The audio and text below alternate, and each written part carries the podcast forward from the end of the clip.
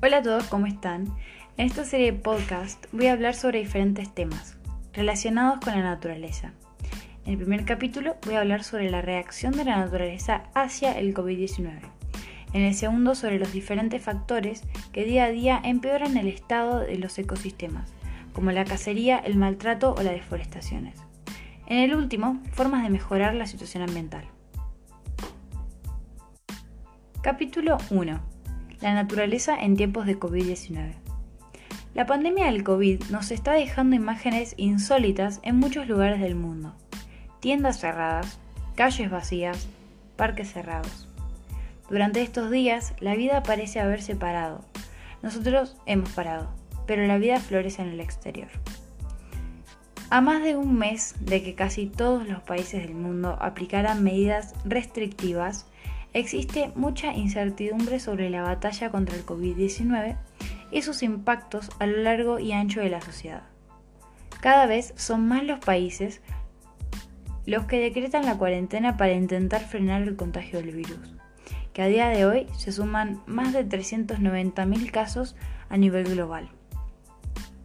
Se ha reducido la afluencia de gente en prácticamente todos los países, el tráfico en las grandes ciudades y en algunas industrias, también la producción. Esto ha tenido un efecto inmediato en el medio ambiente. Y es que, pese a la grave crisis que atravesamos, quedan algunas noticias positivas. Hay menos contaminación. Muchos estudios demostraron que la contaminación en muchos de los grandes países ha disminuido. Un análisis llevado a cabo por Carbon Brief informaba que la disminución de la actividad en el país asiático China podría haber reducido las emisiones de dióxido de carbono al menos en una cuarta parte. Los datos apuntaban que a una disminución de, 10, de, 100, perdón, de 100 millones de toneladas del consumo de energía y de las emisiones de gases en efecto de invernadero.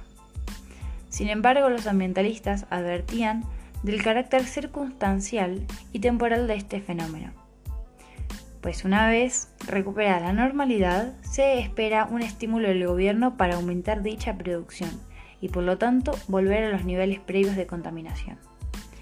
Días más tarde, imágenes del satélite ESA Sentinel 5P mostraron la reducción de las emisiones de dióxido de carbono de nitrógeno en Italia tras el bloqueo derivado de la crisis del COVID-19.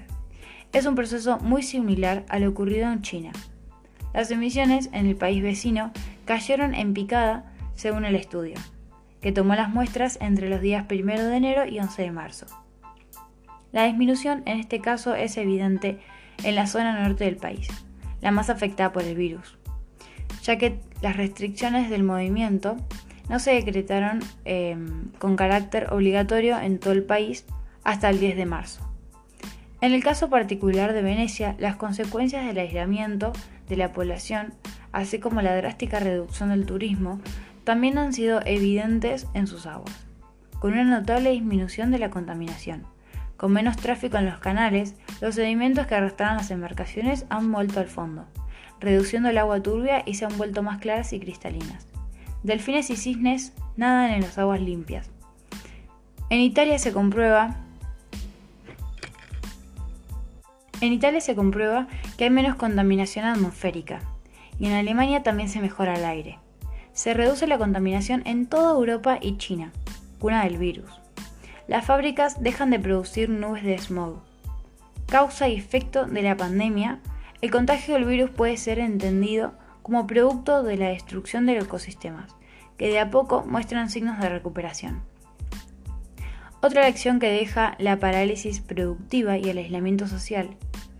Las comunidades que realizan manejo forestal en México y que tienen instalaciones para ecoturismo ya enfrentan el impacto económico que trae la emergencia sanitaria causada por el COVID. Por ejemplo, este año la Semana Santa no trajo turistas al parque ecoturístico Presa del Llano, en el Estado de México. Los trabajadores no permanentes se han quedado sin riesgos, sin ingresos. La pérdida del ecoturismo, añade, no solo afecta a quienes trabajan en el parque, también aqueja a la comunidad entera de San Jerónimo Zacapeco. que recibe parte de las ganancias cada fin de año. Debido a la cuarentena por el COVID-19, el grupo de conservación marina Sea Shepherd suspendió la campaña para proteger a la vaquita marina en el Alto Golfo de México, Carolina, en México. en esta especie, perdón, esta especie de marsopa que se encuentra en peligro crítico de extinción ha perdido por estos días a sus principales aliados.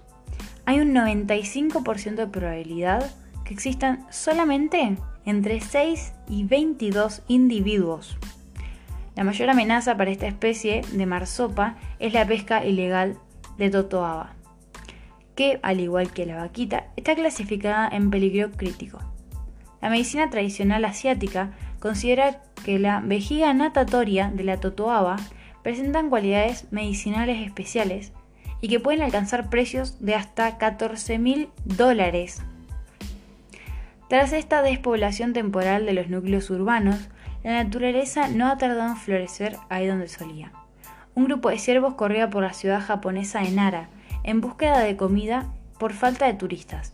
La ciudad, conocida como la ciudad de los ciervos, por ser este uno de sus atractivos principales se ha quedado sin visitantes que le den de comer a estos habitantes, lo que ha provocado que se pasen por la ciudad sin ningún control.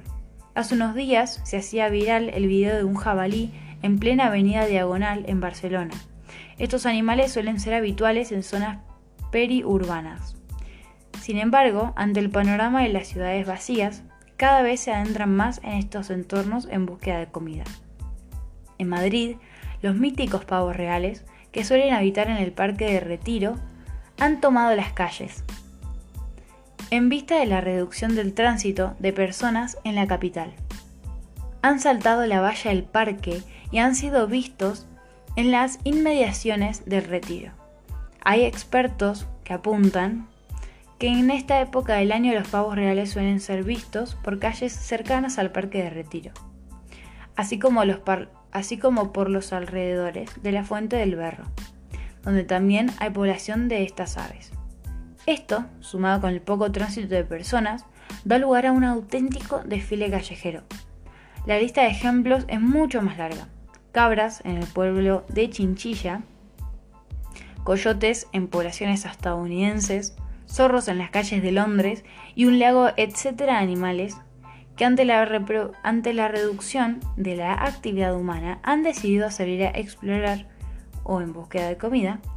De, en búsqueda de comida, Una de las iniciativas que se está llevando a cabo durante esta cuarentena tiene por objetivo la observación. Hashtag Aves de Casa quiere hacer una lista de todas las aves que seamos capaces de ver en estos días desde nuestras ventanas, patios o balcones apreciar la naturaleza y la vida que hay afuera, y si es posible, aprender todo de ella. El economista de recursos ambientales en la Universidad de Stanford, Marshall Burke, hizo algunos cálculos sobre la reciente caída de contaminación en el aire de las partes de China y sobre y las posibles vidas salvadas.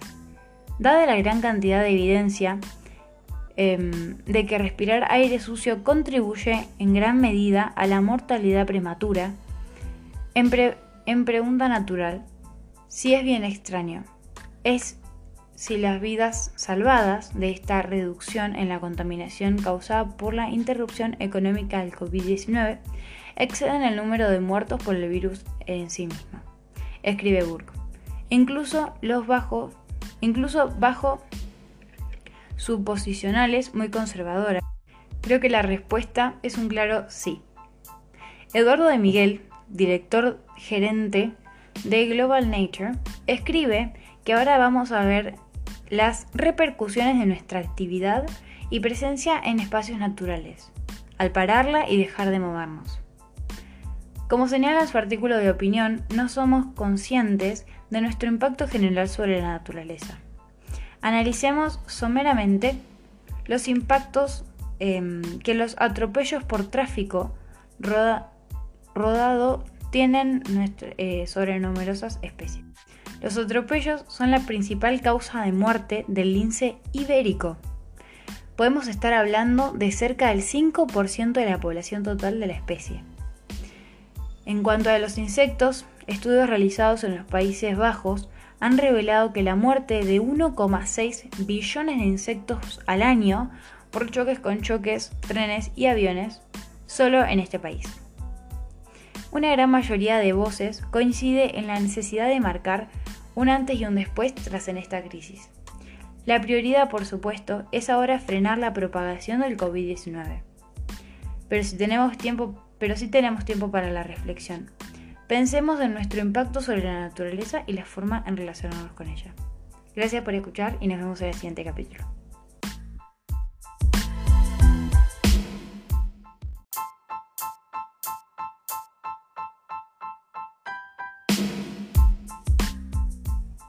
Hola a todos, bienvenidos nuevamente. Este es el segundo capítulo de mi serie de podcast. Hoy voy a hablar sobre aquellos factores que empeoran el estado de los ecosistemas. Así que vamos a empezar. Capítulo 2. Factores que empeoran. Entre las filas de la larga lista de animales en peligro de extinción, muchos se hallan gravemente amenazados por la caza furtiva que alimenta el tráfico ilegal de animal, animales. Según afirma el estudio publicado en The Royal Society, más de 300 especies de mamíferos están al borde de la extinción debido a la caza furtiva. El furtivismo, caza furtiva, es la caza o pesca ilegal en vedado puede ser ilegal debido a la caza o pesca de la temporada legalmente establecida. El furtivo no posee una licencia. El adminículo usado es un arma ilegal para el animal. El animal o la planta está en un área de restricción, etc. En las últimas décadas, la extinción de especies se ha acelerado hasta tal punto que la tasa promedio de pérdida de vertebrados es hoy hasta mil veces más alta que las tasas de referencia. Algunos expertos consideran que nos encontramos ante la sexta extinción más grande de la historia de la Tierra. Entre la... Perdón. Este sangriento negocio, que ocupa el tercer puesto de crimen organizado a nivel mundial, mueve miles de millones de euros al año que se llevan por delante la vida de muchas especies. Tan solo entre 2010 y 2012, más de 100.000 elefantes fueron asesinados, según los datos de la ONG Save the Elephants, lo que podría llevar esta especie a la extinción en menos de una década. Es difícil saber cuáles son los precios en el mercado negro, pero pueden llegar a alcanzar precios realmente elevados, afirma Teresa Gil, portavoz del, programa de especies WWF. Se calcula que el tráfico mueve entre 8.000 y 20.000 millones de euros y no tiene nada que envidiar al tráfico de drogas o de armas. Está llevando a la extinción a cientos de animales y plantas y es la segunda amenaza para la biodiversidad. Después de la destrucción del hábitat. Según el observatorio contrabando, eh, según el observatorio de contrabando de vida salvaje, Traffic, en 2003 un kilo de marfil se valoraba en 190 euros. En 2013, 2013 rondaba eh, los 2.500. En el caso de los rinocerontes, su cuerno a tener, pasó a tener un precio de por kilo 365 euros a más de 62.000 en Asia y África. Así como perdón, más de 62.000. Asia y África, así como Madagascar, Indonesia, Filipinas, Brasil, Papúa Nueva Guinea, India y China, son las zonas más, eh, con más especies endémicas amenazadas. Desde World Wildlife Crime Report, alertan de la dificultad de recopilar y analizar datos de incautación procedentes de lugares dispares y procesadas por autoridades diferentes. La crueldad hacia los animales, también llamada crueldad animal o abuso animal, comprende comportamientos que causan dolor innecesario o estrés a los animales no humanos. Los mismos van desde la negligencia en los, cuidados básicos hasta la tortura o la mutilación o la muerte intencionada. El maltrato animal en los circos está presente desde que son pequeños. A los elefantes, por ejemplo, los entrenan con picas y em, garfios. golpeándoles en las zonas más sensibles como la cara, trompa, eh, interior de orejas y articulaciones como método de provocar sumisión por miedo. Al fin y al cabo son animales salvajes. Este maltrato, este maltrato es dado en muchos más lugares tales como, perdón, tales como zoológicos, eh, donde los entrenan a base de violencia, o criaderos donde los crían pegándoles. Por otro lado tenemos a las personas que adoptan como mascota a los animales salvajes, como por ejemplo tigres de Bengala, pumas o algunos animales más exóticos y diferentes como lagartos, geckos, eh, aves o serpientes entre otros. El problema acá es que esta gente no tiene en cuenta que estos animales son peligrosos y además comen muchísima comida que muchos son incapaces de comprar. Y es totalmente entendible, obviamente. Vamos a poner un ejemplo.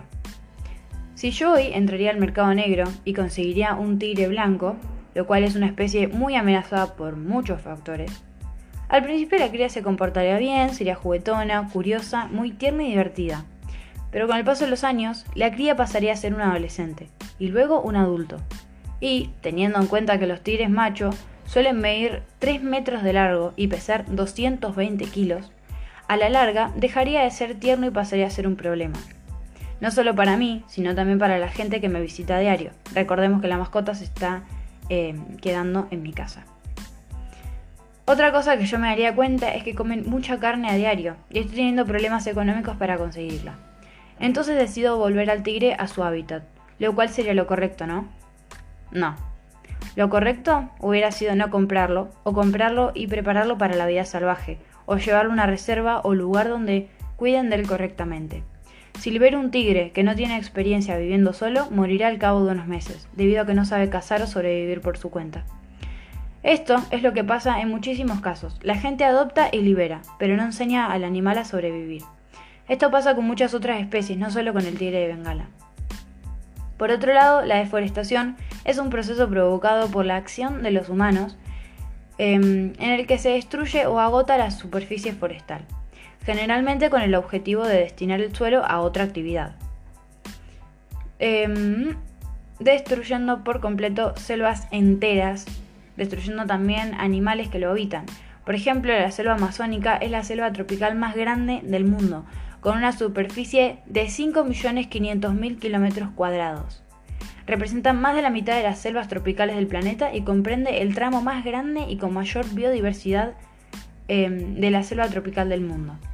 Esta región incluye territorio perteneciente a nueve naciones, también contiene 10% de la reserva global de carbono almacenado, la habitan más de 350 grupos indígenas, tiene el 20% de agua dulce del planeta. Hay más de, dos, eh, perdón, hay más de 2.500 especies acuáticas de agua dulce. Habitan el 10% de la biodiversidad de fauna mundial y tiene 6.7 millones de kilómetros de bosque. Esta selva está sufriendo estos factores. Hace un año sufrió un incendio, actualmente la deforestan y mucha gente caza animales para vender o por deporte según ellos. Siendo el pulmón del planeta, no le damos cuidado y cada día es más chiquita. En mi opinión, deberíamos ayudar a, su conservación, em, tanto de la selva como de las especies que la habitan. La contaminación ambiental o polución es la introducción de sustancias u otros elementos físicos en un medio que, lo, que provocan que provocan que éste sea inseguro o no apto para el uso. El medio ambiente puede ser un ecosistema, un medio físico o un ser vivo. El contaminante puede ser una sustancia química o energía. Hoy en día muchos de los productos que consumimos y las industrias que, los producen generan contaminación, bien directa por su producción o bien indirecta por su degradación en el medio ambiente, como por ejemplo los plásticos. Encontramos sustancias contaminantes en el aire que respiramos, nuestra comida, nuestra ropa y cosméticos. Además, el contaminante plástico ha inundado literalmente nuestras vidas. Cada vez es más evidente la relación entre el actual modo económico y de producción y los impactos sobre la salud y el medio ambiente. Convivimos a diario con la contaminación atmosférica, debido al tráfico y las emisiones de las industrias. La contaminación atmosférica es responsable de un elevado número de muertes prematuras y enfermedades respiratorias en nuestras ciudades. Es tan solo eh, unas décadas de plástico.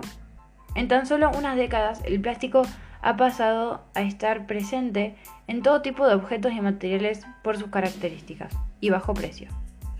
Y al igual que su producción, el aumento de residuos de plástico se ha incrementado de forma dramática. El plástico daña la vida marina y se incorpora en la cadena alimentaria.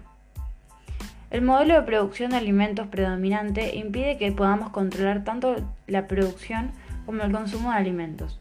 Una de las consecuencias de este modelo es el uso de plaguicidas tóxicos en la agricultura industrial, que tiene efectos nocivos sobre nuestra salud y sobre la de otros seres vivos tan importantes como las abejas.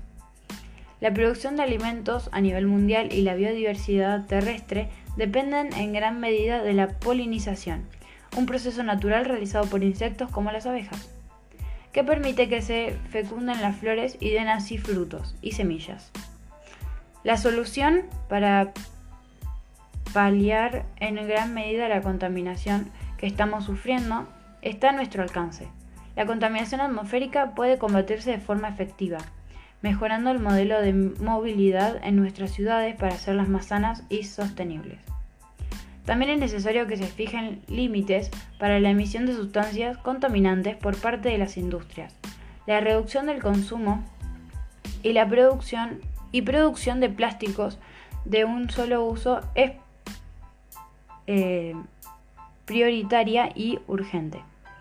Además, es responsabilidad de todos y todas tanto de quienes fabrican el producto, quienes lo consumen y las administraciones que gestionan los residuos.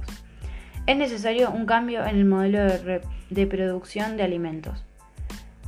Se hace necesario y urgente acabar con el modelo de agricultura industrial, amante, de los plaguicidas tóxicos y apostar por la agricultura ecológica como única vía para la producción sana y sostenible.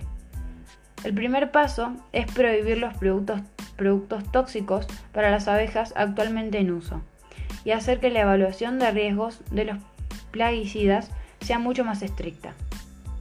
La revista Pediatra en Atención Primaria publicó en enero el estudio, em, el estudio Impacto de la contaminación ambiental en los ingresos hospitalarios pediátricos. Estudio ecológico el objetivo de la investigación es estudiar la relación que existe entre los niveles de contaminación atmosférica y los ingresos hospitalitarios pediátricos totales, y por patologías respiratorias como las neumonías, bronquitis y la crisis asmáticas.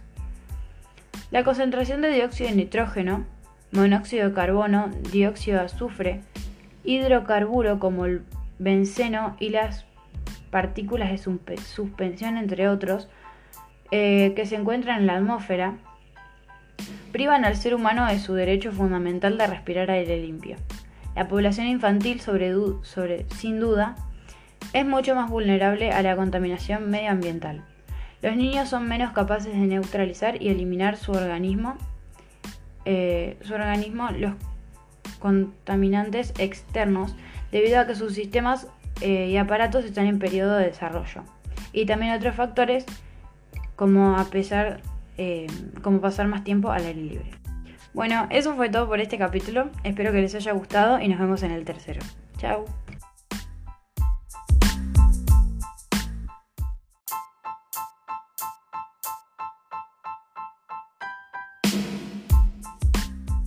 Hola a todos, mi nombre es Julia. Bienvenidos nuevamente em, a este podcast. En este capítulo veremos diferentes métodos para ayudar al medio ambiente. Pero no te preocupes si no puedes cumplir con alguna de ellas. Hay muchísimas y si querés puedes crear las tuyas adecuadas a tu vida. Así que vamos a comenzar. Este es el capítulo número 3. Métodos para mejorar el ambiente. Antes de comenzar, veamos qué es el ambiente y por qué deberíamos cuidarlo. El medio ambiente, medio ambiente o entorno natural abarca a todos los seres vivos y no vivos que interaccionan naturalmente lo que significa que en este caso no es artificial. El término se aplica con mayor frecuencia a la Tierra o a algunas partes de la Tierra. El medio ambiente es todo, ya que nos da el oxígeno que, que respiramos para poder vivir. Sus árboles nos dan sus frutos, que nos dan sus vitaminas y minerales, que nos ayuda con nuestro desarrollo. Nos da el agua que bebemos todos los días y con la que nos bañamos. Todos estos beneficios que nos da por esta razón. Él es nuestro hogar, de él depende nuestra existencia humana. Al abusar o hacer mal uno de los recursos naturales, al abusar o hacer mal eh, uso de los recursos naturales que se obtienen del medio ambiente, lo ponemos en peligro y lo agotamos. El aire y el agua están contaminando, los bosques están desapareciendo, debido a los incendios y a la explotación excesiva, y los animales se van extinguiendo por el exceso de la caza y de la pesca. Pero lo consiguiente, si el medio ambiente es nuestra casa, ¿por qué lo estamos destruyendo? Él nos brinda todos los recursos indispensables para la continuidad de la vida en el planeta. Es nuestra casa. Cuidemos y conservemos de ella, no solo por nosotros, sino por nuestros hijos y nietos que merecen vivir en un mundo mejor. Demostrémosle la importancia que Él se merece para nosotros los humanos. El Día Mundial del Medio Ambiente fue establecido por la Asamblea General de las Naciones Unidas en su resolución el 15 de diciembre de 1972. Se celebra desde 1973, el 5 de junio de cada año. El Día del Medio Ambiente es un vínculo por, el medio, por medio del cual la Organización de Naciones Unidas, la ONU, sensibiliza a la población mundial en relación en temas ambientales. El objetivo principal es motivar a las personas para que se conviertan en agentes activos de desarrollo sustentable y equitativo, promover el papel fundamental hacia temas ambientales y fomentar la cooperación y fomentar la cooperación para que el medio ambiente y que garantice a todas las naciones para que las personas disfruten de un futuro más próspero y seguro. El hombre es, eh, a la vez, obra y artificio del medio que lo rodea el cual le da sustento material y le brinda la oportunidad de desarrollarse intelectual, moral, social y espiritualmente. Las Naciones Unidas, conscientes de la importancia de la protección y el mejoramiento del medio ambiente, es algo que nos importa a todo el mundo, a todo el mundo entero. Es por esa razón que designaron el 5 de junio Día Mundial del Medio Ambiente. Cuidar el medio ambiente no requiere grandes acciones, sino que desde tu propia casa puedes hacer muchos pequeños gestos para contribuir a su protección. Además, si tenés hijos, serás su referente, por lo que aprenderán viendo lo que haces e imitándolo. La idea es que te concientices tú y tú enseñes em, y enseñes a tus hijos principios y valores para cuidar el planeta en el que viven, los animales, los árboles, las plantas y todos los recursos naturales. Te proponemos varios consejos y acciones para cuidar el medio ambiente en casa. Te proponemos varios consejos sencillos y acciones para cuidar el medio ambiente en casa y transmitir valores positivos en este sentido a tus hijos. Número 1. Separar la basura. Desde pequeños es bueno que los niños aprendan a separar los residuos para que se puedan reciclar. Enseñales que se tira cada uno a un cubo y por qué se debe ser así. Número 2. Usa productos que puedan reutilizarse. Hay muchos productos que se pueden usar varias veces para proteger la naturaleza. Por ejemplo, usa servilletas de tela en lugar de servilletas de papel. Número 3. Apaga las luces. Parece obvio, pero no nos damos cuenta de la cantidad de veces que encendemos la luz de una habitación que no ocupamos. Acostumbra a tus hijos a apagar la luz y cuando te marches de la casa, comprueba que todo esté apagado. Número 4. Consume frutas y verduras ecológicas. Los productos ecológicos cuidan el medio ambiente porque en su producción no se utilizan fertilizantes ni otros productos contaminantes. Número 5. Evita dejar los aparatos enchufados. Recuerda que los aparatos que están apagados pero siguen enchufados consumen energía, por lo que es importante desenchufarlos. Número 6. Cierra los grifos correctamente. Cuando no utilices el agua, cierra el grifo y controla que no existan fugas. Número 7. Utiliza el termostato. Tanto para la calefacción como para el aire acondicionado es necesario utilizar un termostato. El consumo de energía de la calefacción baja cuando reduces un solo grado de temperatura. Y lo mismo ocurre si aumentamos la temperatura en grado, un grado en el aire acondicionado. Número 8. Muévete en transporte público. La contaminación en las grandes ciudades proviene en gran medida de los coches. Utiliza el transporte público para desplazarte y ayudarás a cuidar la naturaleza. Número 9. Lleva tus propias bolsas al supermercado. Cada vez son más los supermercados em, que venden bolsas de plástico para evitar su uso y fomentar el reciclado. Número... No, perdón. Llévate tus propias bolsas al supermercado y podrás utilizarlas varias veces. Número 10. Ahora sí. Em, para reducir, aprovecha eh, la luz natural. Para reducir el consumo de la luz eléctrica, Abre las ventanas y sube las persianas para que entre la luz del sol en tu casa. Cambia las bombillas de tu casa. Las bombillas de, vaso, de bajo consumo se calientan menos, consumen menos energía y alumbran igual. Y duran más. Número 11. Recicla todo lo que puedas. Antes de tirar ropa, libros o juguetes, pensá si puedes darles una segunda oportunidad para evitar gastar y comprar todo de nuevo. Ahorras dinero y proteges la naturaleza. Número 12. Planta árboles. Los árboles producen oxígeno y son esenciales para la naturaleza. Así que planta un árbol en tu casa o en, la comunidad donde vives. Como ves, son acciones pequeñas que facilitan el ahorro de energía y reciclaje y el cuidado de los recursos naturales. Como conclusión, me parece que todos deberíamos darle una importancia al planeta y a los seres que lo habitan junto con nosotros. Todos podemos ayudar a que mejore. En cuanto a la caza furtiva, el maltrato animal, la deforestación y la contaminación, me parece que estando en el año 2020 deberían de ser cosas que ya no existieran. Em, de todas formas deberíamos de seguir luchando porque se terminen. Agradezco a que cada día son más los que estamos a favor eh, de que estos factores dejen de existir.